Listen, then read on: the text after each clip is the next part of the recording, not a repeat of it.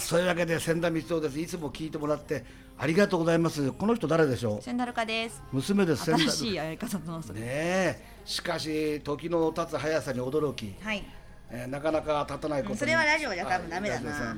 うんあの昨日の21日はい。大変な日だったんですよ昨日も、せうん先週だ10月8日もなんか大変な日だったよねい結や婚今日は記念22日でしょ、うん昨日の21日大変な日だったんですよなんですか。えああさっちゃんの名プロデューサーさっちゃんの。ー、お誕生日ですよねなるほど。えちゃんと覚え君は10月15日でしょそうゆうたは10月3日でしょパパは7月バカや日にちも言えよお前29。やっと出たな今日の今日誕生日の人知ってる？誰トンネルズのタカさんです。えあ高いいやどうでもち俺木梨のは好きだかょらっとあれはあの前前回のほら風向きがいいみたいな風が吹いてるみたいな話してたでしょ。風ねうんいいことあったってこと。ああのね風と波とあのつまりこう流動的なもので芸能界はすごい流されてるうんであの、まあ、野球の世界も今スーパースターのご子息はそばにいらっしゃるんですけ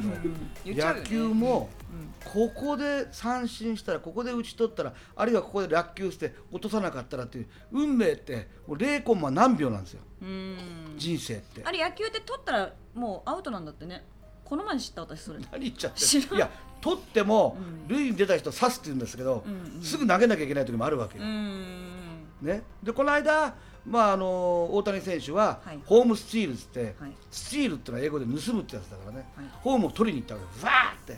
うんそしたら投げたボールよりも僕はあの判定はちょっとどうだか分かんないんだけどあのね同時アウトとか同時セーフってね、昔の我々野球小僧はね、うん一緒についた時にどっちを取るかなんですうんボールが速かったのが足が速かったの、うんで同時セーフか同時あれは確かにこう大谷選手の手が先にホームベースをバーンってタッチしたその上にキャッチャーミットがパッといったようにこっちから見えるんだけど角度を変えたら分かんない、うん0コンマ何秒の世界だから、うんだからゴルフだって本当にホールインワンってい今まで一回も出したことないけどうん出したことないですよでも出したいなと思うけどあれはもう本当に狙って出るもんじゃないから。うんまあ、上手い人はその近くまで行くよ、うんうんだから入るってのはさ1回で入るってのはさいや奇跡ですよすごいよねだって昔は保険ゴルフ保険いやか今なでんもかですごい額がもらえあるってのあれ聞いですよホールインワン保険ってありますよたでも額が違うんでしょなんかだからみんなにご馳走しなきゃいけないんだあーよでそのあのゴルフ場の承認のサインがあってその保険会社に出すのいやそりゃごちそうするよねそれがうん悪い人に利用されて、うんキャディーさんにちょっとお小遣いあげて、うん保険を下ろしたっていっぱいあったかなるほどねらだからどんな時でもねわこん今回の,、うんあのコロナ支援金でもはいはい悪いことをして、捕まってますねうん逮捕されたでしょ何人か、うん、それだったらもう期限忘れててもらえない私の方がよっぽど可愛らしいよねあー逆になるほどね嘘ついてもらうよりさ、あのーもらえんのにもらえなかったっていう僕はいつも思うんだ、うんあのー3.11の,、うんあの地震の時、うんまああの東北6県えらい被害に、うんその時に悪い人がいるんだうんうん何か安あの買い売りに行ったりねボランティアの顔をして悪いの僕はね災害時におけるうんそういうね窃盗なり悪事を働いた人は普段よりね罪を重くしてもらいたい、で今回も本当に困ってる人がいる助成金を騙したっていう人は普段よりももっと重い罪にしてもらいたい、この法律改正のために私仙台光雄うんです、立候補立おまさかの候補をしようと思ったんですけど、うんあのお金がかかる立候補すると、かかるだからみんなうん代議士が悪いことするのは選挙のために悪いことするお金かかるからお金かかるのあ何しろ金がかかるそれでそうなんだ例えばねこの時点でもう総理大臣は決まってるかと思うんだけど、ーうん A さんという人が総理大臣になるときに、B さんに、君僕のちょっと手伝いしてくれと君の人数を俺にくれとうん A さんが A 派 B 派、うん派があって B 派に頼むじゃない、うん B 派が協力します、うん言って A さんが総理大臣になったとするじゃないうんはいするとその B 派の B 派派閥の B 派の親玉は副総理か重鎮でいるんで横にあーそう当たり前じゃないそれ条件だもん協力するよだけど頼むよみたいなまあそしたら性格的には B 派で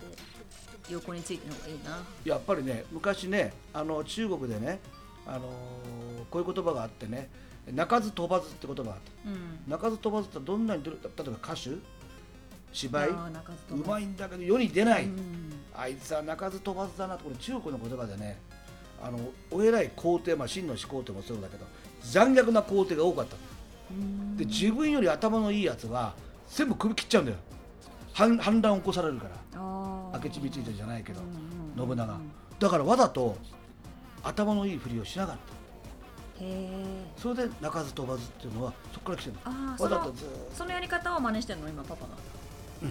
それはねわざと真似した期間が長すぎるふざけんなよそれであノーアルタカは爪を隠す、うんあそれもね真似してんだ爪が出ちゃうとバレちゃうでしょ、うんうんうんだからただ親しき中にも早いもん勝ち、うんこれはやってます、ううんんあの本当にこれだけはね早いね確かに早いんです取るのはねだけどこれはねチャンスって来るじゃないうんでうちのおふくろつまり君のおばあちゃんがチャンスには後ろ髪がないよ、うんでチャンスが来て前髪をつかまないとうんあチャンスが行っちゃうと後ろの髪つかめないうんじゃあお前は徳田の小倉家になっちゃうんだけどそうやってあのーちょっとネタとして古いんだけ何ども今コメントがいやいやいやいやいや俺たちは昔から小面小面って言ったんだよおーっだから言ったら小面じゃありませんと 小倉ですって言ったんだおあっいつと本人にそうそうだって漁船事務所の後輩だからおっとおっと私のちょっと私真実なのかどうかも聞かないでこれは流してもらって面白いからね今でも業界裏で小面さんって言って YouTube のじゃああの映像本当なのかな本当ですいよや偽物っぽい映像が出回ってるんですよあの頭下げた時にねそそうだよううっそ本当本当本当いや僕が YouTube やったら大変だよアクセスアクセスいアクやセスいだやダメダメなんかねそのねダメダメいやでもね危ないからタカちゃんも思うけどもうねタカちゃん巻き込んだなな74になったらおー巻ねき込んだ多少炎上してもねあの差別用語とか人を誹謗中傷したらダメだようんでも噂話でねえー、ってぐらいやらないと、うんこのままだと死んだ水をもう死んだ水で終わっちゃうよ、うんねでも今風吹いてるんでしょ吹いてんだようんあのちょっと言い方変えると風起こしてんだよう、んブーってでもう一回ブレイクを そうそういや今ブレーキって言っいやブレイた娘がクブレーキ敏感えそこに何敏感ブレイクねブレークねブレイクねのば登ることのそう、うんブレークの今ちょっとちょっとちょっと手前なんだようん西岡徳馬に言わせるとちょっと手前で10年来てんだよもうすごいよね足踏み踏んでね足踏み踏んででスタートラインに立つ前なんだようんわかるまあだから YouTube もそのいろんな方がもうやってるしゲスト出演がいいと思う小学校2年の時にうちのお母さん君のおばあちゃんが学校の先生に呼ばれて怒られたって知ってるよーいドンって徒競走みんな走るじゃない、俺走んなかったんだようん、うん、中野君はなんで走んなかったんですかなんだと思う目立ちたいから えみんなが見てるからだっていやそう今さ当たっ 呼ば呼ばれて当たっ自己顕示欲っていうかた自分が、ね、人気者になりたかっうたんですよーん当たっただかわら用意どんどん走った時一人立ってたら目立つんだ目よ立つ1位になるより目立つからねだろうんそういう子だったんですただちょっと君ねのお父さんは まずいなちょっとまずいだうろ、んねそれは学校の先生呼ぶよねお母さんをそうちょっとまずいですっていうでもお母さんもすごいんでうちのお母さん君のおばあちゃんもあの中学の時窓ガラスが割られてうん犯人が3人ぐらい捕まった学生同じ学校のうーん私何にもしてないんだようん母親が来て担担当のあ教師になったと思う、絶対この子もやってますって言ったんだ よ俺やってないって言ったらいなかったんだからそこに現場に間違いなくうちの子やってますこの子はやる子ですって言ったんだからちょっと待ってあお宅のおばあちゃんそれ面白い私の母親うんわかるうんすごいだろうちのだって襖の中ぐちゃぐちゃにしても怒られなかったもんねそうだよ遊び来てねお布団出してねそうなだれみたいにしてねそうあのねこの子のねおあ七五三かなんかをね結構な料亭でやったんだよねうんやったやった鯉がいるとこね鯉がいて石段のとこそこににお風呂みたいなのがあってあのこんだけしかなくてこ小皿並べてあって一皿だけで結構ですよって言って君の手を持っておばあちゃんがふお風呂やると鯉がわーっと来ちゃううんうんうんでそこの,、まああのまあ、お手伝いっていうかそのいわゆるスタッフの方が「あ一皿でもうもうもうもういいですよもうやあの、ね、これは次のお客さんのもんですあうちのおばあちゃん「あわかりましたすいません」ってでそのあの給仕の女性がずーっと奥行ったら全部集めちゃってそれ。 全部他の人の小皿も全部「ほらだけろだけろはるかだけろはるかだけろ」って声がガンガン来てば後の人のやる分がもう全部なくなっちゃって「いいないいないいないいな」でお皿重ねて隠してんのすごいなその料亭は覚えてるこれで帰りの車の中で僕運転してたら「お前のちっちゃいあの足うん足をこうやっておおばあちゃんが揉んでんだようん足の裏を」で一言言ったらまだ覚えてる「これから歩くんだねこの足で何十年持ってたんだそうなんです歩いてますそういうおばあちゃんの教育がねあの身に染みてるから自由だったよねおばあちゃうんっん、て、自由だけどねあの礼儀は結構厳しかったし、う食べ方についても綺麗に食べなさいって言われたねーんだからあのうちはあのみんな食べ方綺麗だと思うよあのやっぱりあのまあバーッと取り合いはするけどねたまにはねだけどやっぱり綺麗に食べなさいっていうね食事のマナーは結構うるさかったねうちのおふくろはうちもうるさかったじゃんだってえママも厳しいじゃんうちのさっちゃんもね私学校で一番厳しかったからねみんながもうなんか友達に泊まりに行ったり携帯電話を持ったりカラオケに行ったりしてたけどうち一番厳しかったよえ何回みんなで嘘を作戦会議したか友達とえそうなのそうよなんかそううち厳しい方だよだいぶあそううんボケベルも持てなかったしああでも悪知恵が働いて働いてそうだよ俺私朝の頭脳がどんどん4時半に起きて5時半の電車に乗っけてたもん、うん朝練があるとか言われて眠かったよ昔ねあの私寒稽で古ねえ寒稽古関係ねまああの学生時代僕もいろんな思い出があったけどやっぱりあのえ男子校の法政一校っていうところにいてそこにあのスーパースターのあの同じ業界の田淵光一さんっていう人がいたんだけど、へあのえ先輩1年先輩でねう今でも私の顔見て「おいセンター!」ってまあ後輩だから、んうん言われて「はい」って言ってるんだけど、まあ、ずーっと団塊世代800万人昭和21年から24年まで生まれた人坂井谷太一さんが作った言葉なんだけどこの800万人は本当にね優秀なやつも多いんだけどすっとこどっこいも多いんですよあーなんか言ってたね人数40人だっけ50人だっけ違います65人1クラスが11クラスだった大変だよなんでこんなこと考え大る渋滞だねえ大渋滞大事おだってうちのおふくろに言われたもん「お前らお墓もないよ」って言われたもんうんその頃へえっつってでもその時の人たちはまさかこんなに少子化になるとは思ってもいないんでしょいや未来的にまあ確かに僕たちの子供君あるいは君の子供がいたら孫ぐらいまではまあまあまあまあだと思ったけどだんだん減ってきているねすごいんでしょだってすごいよ住み方がだって年間何千人って減ってんだもんうーんこのままいったら日本は労働力がなくなるだろうと言われるぐらい減ってきてるだからあの今ラジオを聞いてる人もまあ千田美人と娘の千田ルカがこうやって喋らせてもらってるけど、まあ、どこでどういう形でお聞きになってるか分かりませんけどもう、んまああのこういう親子もいるっていうことで。うんあのーまあこれさっきほら風の話言ってたけど本当にあのその人に吹く風追い風かあるいは逆風か、うんでも前言った通り逆風に乗った時にジャンプっていうのは距離を伸ばすからう上に上がった時はねだからその風がどこで吹くかが一番大事ででちょっとしたところからあの風がいい風になるうあるいは悪い風になるだから本当にあの、ね、人間の運命ってただね一つだけ言えることはね、あのー私がこんなこと言うと不思議かもしれませんけどんうんうんうんコツコツやってる人にはかなわないねそうねつまり手を抜かない人あのーさっきまだまた堺正明さんの話になるけど井上順さんとムッシュさんが言ってましたもんもうこの人がつまり堺さんねこの人ほど仕事で時間を惜しまず寝ずに台本読んでへーそうどこんな努力家いないこのプロプロフェッショナルって言葉は堺正明さんのためにある言葉だってうんお二人が言ったんですよそしたらそれについて正明さんのコメントを知ってます大人になったねだって 二人大人になったねってなってガクって倒れてましたけどやっぱりねあの陰でどれ、まあ、長嶋監督もねそうだしねだからこっち高ちゃんのお父さんもそうだけどあの陰でやっぱりねみんな努力してますよ、うーんそりゃ努力しなかったらねスーパースターねまあ山本さんうん出ないですよいろいろ言っちゃう全部うんやっぱりねすっごいもう努力してるで後半戦は努力について話しましょうはいはいどうも後半もよろしくお願いしおま願いしすます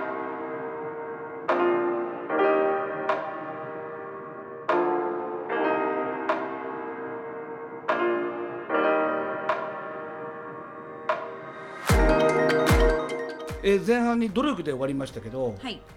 これ女の股の力って書くんですよそうだったそうだねドはね本当だねだから女性はやっぱり赤ちゃんを産むからあ日本人間あ男より非常に努力するんですよあ漢字作った人すごいいやすごいんだようん本当めめしいって言葉女女しって書くんだけどあれは実は男に男の方がよっぽどめめしい失恋した時最後まで泣いてるのは男なんだよ、うーん女の人はね結構あっさり忘れちゃうんだようーん すごいねあれねそれでその努力っていうことでくるとまあ今日はタカちゃんがいるからあれだけ どもうもうゲストみたいになってる野球の世界ですごいな入り込み方高校が野球はいはい、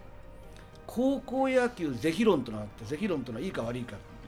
うんで夏は朝日新聞春は毎日新聞が主催でやるんだけどあの昔から是非論ってあって高野連ってところが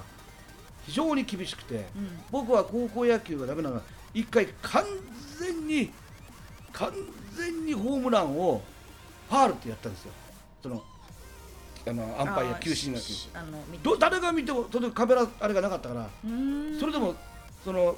審判がそうだったら僕そうなのうんでそれはおかしな話でうんそれから日本のプロ野球の選手が高校の野球選手に野球を教えちゃいけないんだよね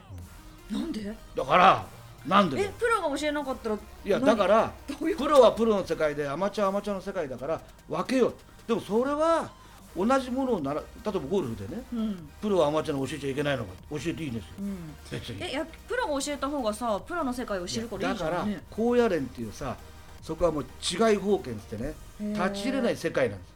昔自社奉行っつってお寺の寺に会社の自社奉行ってその自社奉行のしかお寺には入れなかったうーんお奉行所がうんそれでみんな悪い反社の人がうんお寺で博打をやったんだよ奉行所は入らないからおーそれでそこで出るお金を寺銭っつったんだよおー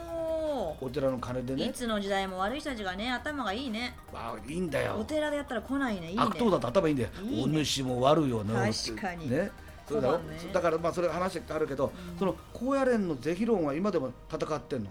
ーそれでそこに実は桑田さんっていう選手が、うんまあ、昔あの PL でうんマットのお父清原ねさんとそう、うんうんちょっと息子さん異色ですけども、うんうんあの ちょっとあれ異色すぎるんですけど、あの高校生が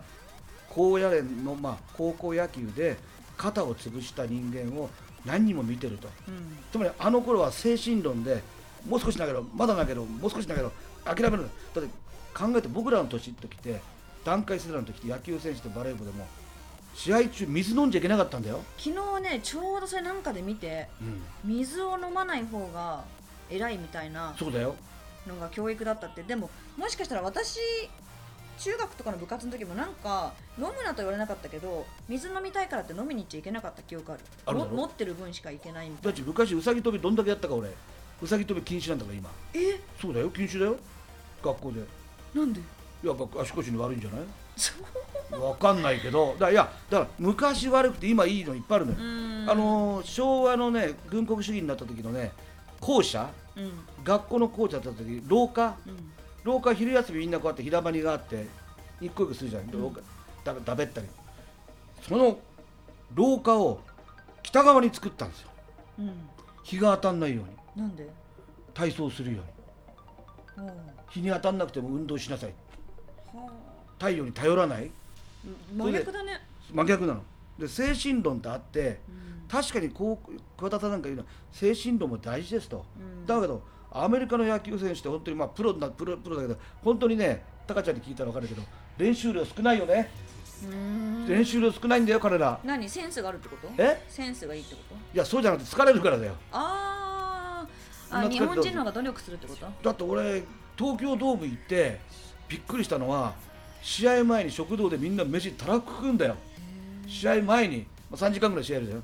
こんなに食べちゃっていいのかなとお動きがで僕らの商売って喋る商売って本番前って半分しか食べないんですようんやっぱり胃に全部血がいっちゃうから脳に回ってこないという感覚があるわけ、うんうんだから胃に全部血がいくから消化のためにうん食べ過ぎると眠くなるんだようんうんうんそそういう論理なんだいたい人間の人体的にはだからちょっと空腹ぐらいが喋りの言葉が出るんですようん眠くなるもんね眠くなっちゃうやっぱりねお腹いっぱいでねお腹いっぱいで仕事ってのはやっぱり建築業の力を使う人とかはう必要かもしれない野球で外野でずっとボール来なくて3時間待ってたらねそれ眠くなると思うようん多少はねまあまあ鍛えられてるだからさっきのまた戻るけど努力この努力は本当にあのよく一緒に遊んでんのに一緒に遊んでんのに一緒の時間潰してんのに勉強できるやつっていたでしょ見たなんでこいつでできんだろうとやってんだようんやってねえよって言ったらやってんだよ勉強やってないからだって受かるやってなかったらカンニングしてるかどっちかだようよっぽどうまいかうん俺一回カンニングしたんだもん一回だけ一回だけ俺は一回だけ見つかってないいや見つかったの見つかって一回だけで見つかったの見つかったの持ってますねその田中ってやつの名前見て、うん俺も田中って書いてあったの名前のとこにはっ本当なんだよそう本当だってだから田中は2枚あったんだよそれはもうバレるだろうちょっとなんか最近構成一行で最近私なんかああれかなと思ったらこれ血がついいやてるなこれなんだろうって名前さえなくてそれ田中ってあ書いちゃったんだよ田中勝負か震える話だねいやおかこっちももうさ何でもいいんだよやっちゃってバーってやって書いちゃった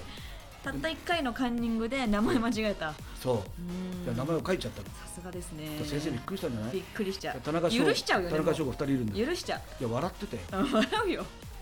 もういいよってなるよわ笑ってたらうんずーっと見見せてくれてうんいや相手に渡したんだよ書いてくれて名前とか書いてたんだよでパッとあたら「あたなか」って書いて あるでその時はもうね自分が何したかわかあ頭がさ真っ白にななないうんうんうん森重久彌先生っていう方が「屋根の上のバイオリン弾き」っていううんはいはい有名なミュねージカルの、まあ、ユユダヤのうね、ん話何百回やってもある時あの袖でね袖って幕の中ねうんこっちは下手向かって左が下手上手上手から出てセリフを言いながら下手に抜けるその袖で見ててうんセリフが出ないうん夢を見たんだってうんセリフ出ないけど姿を現さなきゃいけないの舞台にうんあの頃帝劇かな帝国劇場かなさあ客がざわざわざわざわざわざわいるんだってうんざわざわでもセリフ出ないんだってざわざわざわって下手に消えて起きたら汗びっしょりかいてうん寝汗もう足が震えてそういう夢を見るほど舞台っていうのは辛いだからパパは舞台の話聞きますたまに、うんやらないんだよなんかでも何回かやってたよねやっ若いそれ時はねこそ仲良くなった徳間さんそうそうそうそう舞台でしょ何回かやったけど今もうやったらね早まる弟子があそうなんかマイク持ったらずっと喋ってるイメいーやジだからそれはそっとちは平気なんだ楽なんだよ一人だかセリフの方がなんか覚えたら、らいやいやいや相手がいるから間違えられないんだよあーだって俺がわ若殿様やった時に死にそうになった若殿さん若若い殿様家老が「殿!」って、えっと、上手から走ってくんだようんもう戦が始まったんだようん「どうした殿!」バーンってその俳優さんがうんひざまずいて、うんあーセリフ言うんですよ、うその時その人の入れ歯が落ちちゃったんだよん俺の目の 前にもうダメでしうょんもうダメだで笑っちゃいけないんでしょ絶対で本人は真剣でさ、そうだよ拾っねて入れてんだよそ青うでもダメこだう袖で隠しながら、うんで前の人は見てバレてんだよ、うん俺目の前だからうん大声出してきたから、うんもう長いセリフだったけど、ん一言も言わずにずっと下見てたのこうやってでもお客さんが後で肩が動いてたって ねそりゃそうだそれはどんだけ辛いかわかうる、んねね笑っちゃいけないである時西岡徳馬さんの芝居見に行ったら、弓矢で刺されて徳馬さんが死ぬんだよ、うんさんバターンと袖でずーっと幕が降りるまで死んでんの「西岡動くなよ!」って言っちゃった んだ俺したら笑いが起こっちゃって楽屋後に呼ばれて「お前二度と来んなバカ野郎」とかってそりゃそうだよ怒っちゃって怒っちゃってそりゃ二度そうと二度と来んなバカ野郎とか言われてそれ以来で